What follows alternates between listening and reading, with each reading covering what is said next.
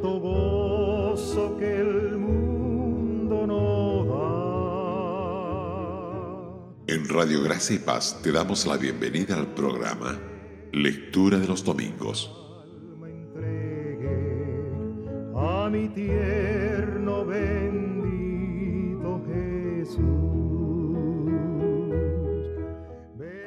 No se turbe vuestro corazón. Creéis en Dios creed también en mí.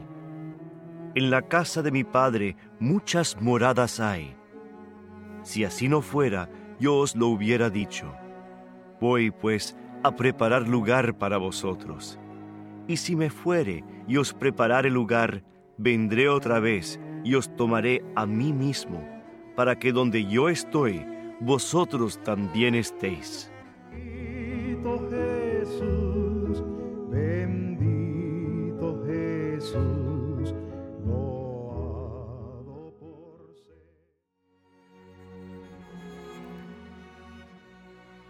Estos tres versículos que tenemos ahora ante nosotros contienen verdades muy valiosas. Han sido fuente de ánimo desde el primer siglo para los siervos de Cristo en todo el mundo. ¿Cuántos lechos de dolor han iluminado? ¿Cuántos corazones agónicos han alegrado? Examinemos su contenido. En primer lugar, en este pasaje hallamos un valioso remedio para una vieja enfermedad. Esa enfermedad es la turbación del corazón y el remedio es la fe. La turbación del corazón es lo más habitual del mundo. No hay clase social que se libre de ella. No hay rejas, cerrojos o pestillos que la mantengan alejada, en parte por causas internas y en parte por causas externas, en parte por el cuerpo y en parte por la mente, en parte por lo que amamos y en parte por lo que tememos la peregrinación por la vida está llena de preocupaciones. Hasta los mejores cristianos deben apurar muchas copas amargas antes de llegar a la gloria. Hasta el más santo de los santos considerará el mundo un valle de lágrimas. La fe en el Señor Jesús es la única medicina segura para los corazones afligidos. La receta que ofrece nuestro Maestro a todos sus discípulos es creer más intensamente, confiar más incondicionalmente y aferrarse con más firmeza. Es indudable que los miembros de aquel pequeño grupo que se sentó a la mesa en aquella última cena ya habían creído. Habían demostrado la autenticidad de su fe al renunciar a todo por amor a Cristo. Sin embargo, ¿qué es lo que les dice aquí nuestro Señor? Insiste una vez más en la vieja lección la lección con que empezaron, que creyeran en Él y lo hicieran cada vez más. Jamás olvidemos que existen diversos grados de fe y que hay una gran diferencia entre un creyente débil y un creyente fuerte.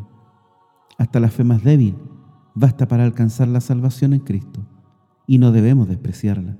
Confortará de la misma forma que alguien con una fe fuerte. Un creyente débil tiene ideas vagas y confusas no entienden con claridad lo que creen y por qué lo creen. En esos casos, lo único necesario es tener más fe. Igual que Pedro sobre las aguas, necesitan mirar más fijamente a Jesús y menos a las olas y al viento.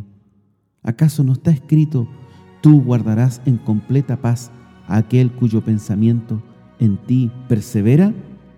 Dijo Isaías en el capítulo 26, verso 3.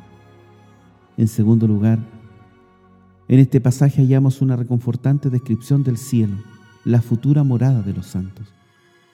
Poco es lo que sabemos del cielo mientras estamos en el cuerpo, y por regla general la Biblia nos lo enseña por medio de negaciones más que de afirmaciones. En todo caso, aquí tenemos algunas cosas claras. El cielo es la casa del Padre, la casa de ese Dios de quien Jesús dice, subo a mi Padre y a vuestro Padre. En pocas palabras, es un hogar. El hogar de Cristo y hogar de los cristianos. Hogar de su pueblo. Esta es una expresión conmovedora. Como todos sabemos, el hogar es el lugar donde por regla general se nos quiere por lo que somos, y no por nuestros dones o posesiones. El lugar donde se nos quiere hasta el fin, donde nunca se nos olvida y siempre somos bien recibidos. Esa es una idea con respecto al cielo. Para los creyentes, esta vida es un país extranjero, una escuela.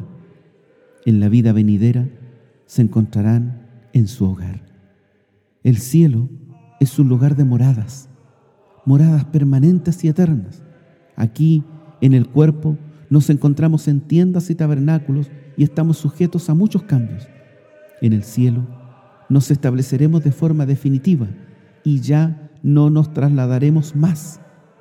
No tenemos aquí ciudad permanente, nos dice en Hebreos 13:14. Nuestra casa no está hecha de manos y nunca se deshace, segunda de Corintios 5:1. El cielo es un lugar de muchas moradas. Habrá espacio para todos los creyentes y para todo tipo de ellos, desde los santos pequeños a los grandes, desde el creyente más débil al más fuerte. Ni siquiera el hijo más débil de Dios debe temer por la falta de un lugar en el cielo. Nadie más que los pecadores impenitentes y los incrédulos obstinados se quedarán fuera. El cielo es un lugar donde Cristo mismo estará presente. No se contentará con vivir sin su pueblo.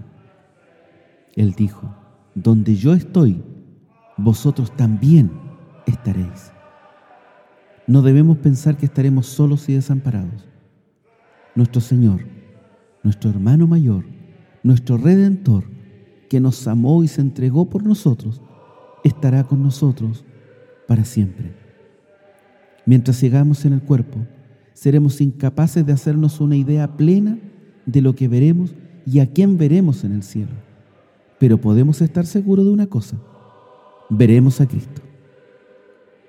Que estas cosas penetren bien en nuestras mentes. Quizá para las personas mundanas y reflexivas no parezcan tener importancia alguna. Para todos los que sienten la obra del Espíritu de Dios dentro de ellos, son un consuelo inefable. Si esperamos ir al cielo, es agradable saber cómo es. En último lugar, en este pasaje tenemos razones fundadas para aguardar bendiciones futuras. Nuestro corazón incrédulo suele privarnos del consuelo que nos proporciona el cielo. Deberíamos creer que todo eso es cierto. Nos tememos que no habrá un lugar para nosotros en el cielo. Escuchemos lo que nos dice Jesús para alentarnos. Estas son algunas de sus palabras de ánimo. Voy pues a preparar lugar para vosotros. El cielo es un lugar preparado para personas preparadas, un lugar que Cristo mismo ha dispuesto para los verdaderos cristianos. Lo ha preparado al procurar el derecho de entrar a todo pecador que crea en Él. Nadie puede evitar que entremos diciéndonos que no nos corresponde. Lo ha preparado, precediéndonos en calidad de cabeza y representante y tomándolo para todos los miembros de su cuerpo místico. Como precursor nuestro, ha entrado triunfante, llevado cautivo al cautivo, clavando su estandarte en la gloria, lo ha preparado llevando nuestros nombres consigo al lugar santísimo como nuestro sumo sacerdote y avisando a los ángeles de nuestra llegada. Los que entren en el cielo no se sentirán como desconocidos que llegan de forma inesperada. Otras palabras de ánimo son estas. Vendré otra vez y os tomaré a mí mismo. Cristo no esperará a que los creyentes vayan a Él, sino que será Él quien venga a ellos para resucitarlos de sus sepulcros y acompañarlos a su hogar celestial. Igual que José salió al encuentro de Jacob, Jesús vendrá para reunir a su pueblo y guiarlo a su heredad.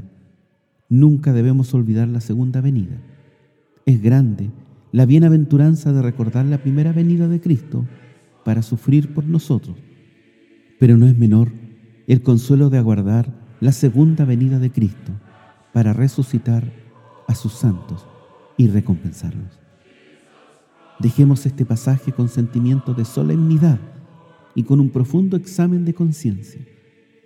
¿Cuántos se pierden aquellos que viven en un mundo agónico sin saber nada de Dios como su Padre y de Cristo como su Salvador? ¿Cuánto poseen los que viven la vida de la fe en el Hijo de Dios y creen en Jesús, con todas sus debilidades y sufrimientos? Poseen algo que el mundo jamás podrá arrebatarles tienen un verdadero amigo en vida y un verdadero hogar a su muerte.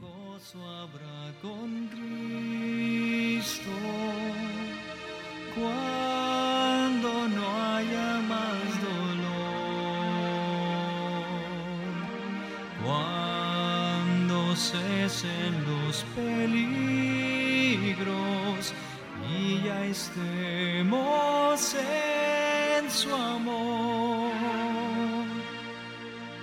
Cara a cara espero verle más allá del cielo azul.